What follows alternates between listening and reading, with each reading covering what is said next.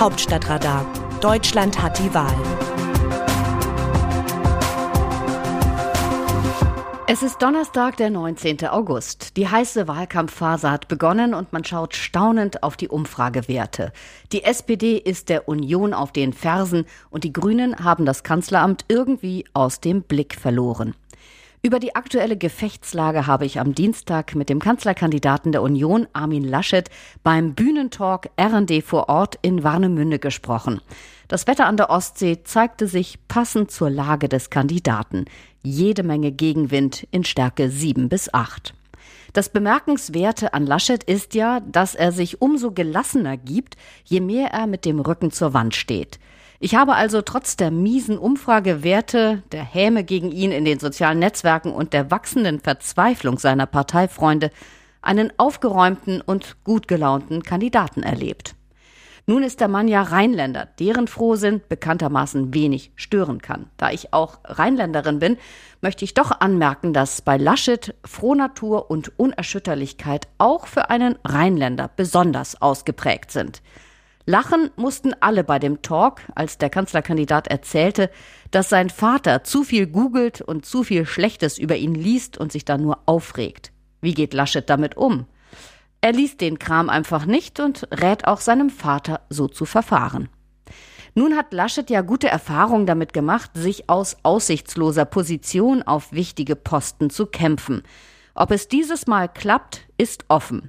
Die SPD hat es geschafft, den Scholz-Zug in Gang zu setzen. Die Sozialdemokraten liegen laut Forsa Umfrageinstitut mit 21 Prozent nur noch zwei Prozentpunkte hinter der Union.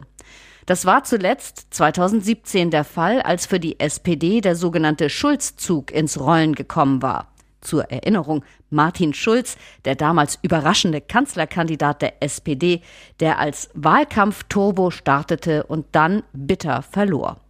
Bei Olaf Scholz scheint es nun umgekehrt zu sein.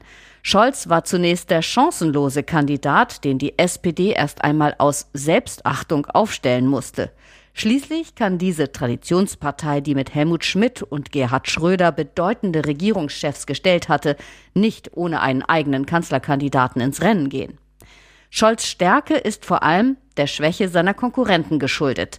Die Kanzlerkandidatin der Grünen ist nach einer Pannenserie aus dem Tritt geraten. Ihre Frische und ihr zupackendes Temperament sind verschwunden.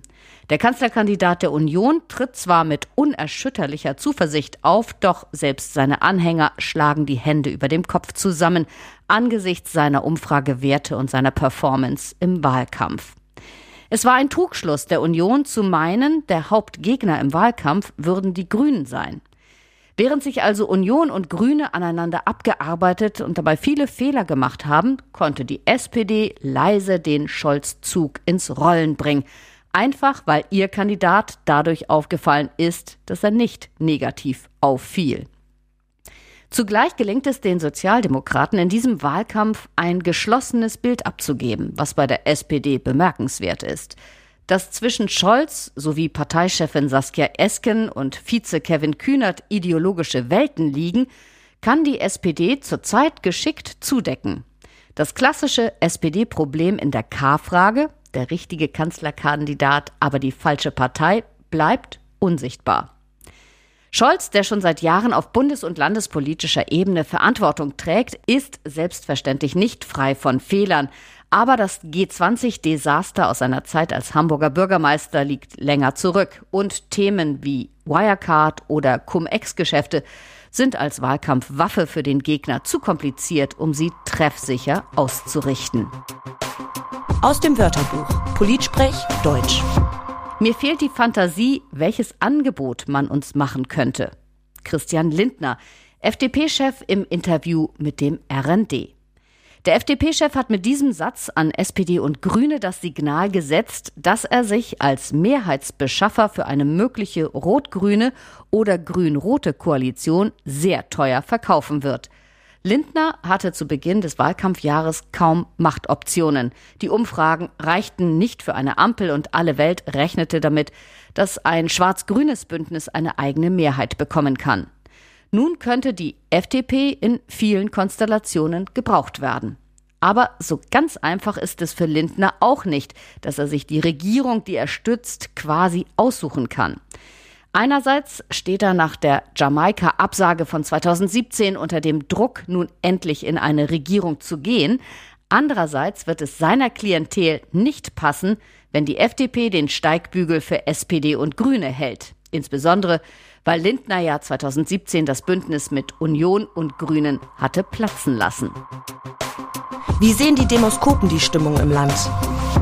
Union und SPD trennen nur noch zwei Prozentpunkte, wie die aktuellen Daten des Meinungsforschungsinstituts Forsa zeigen.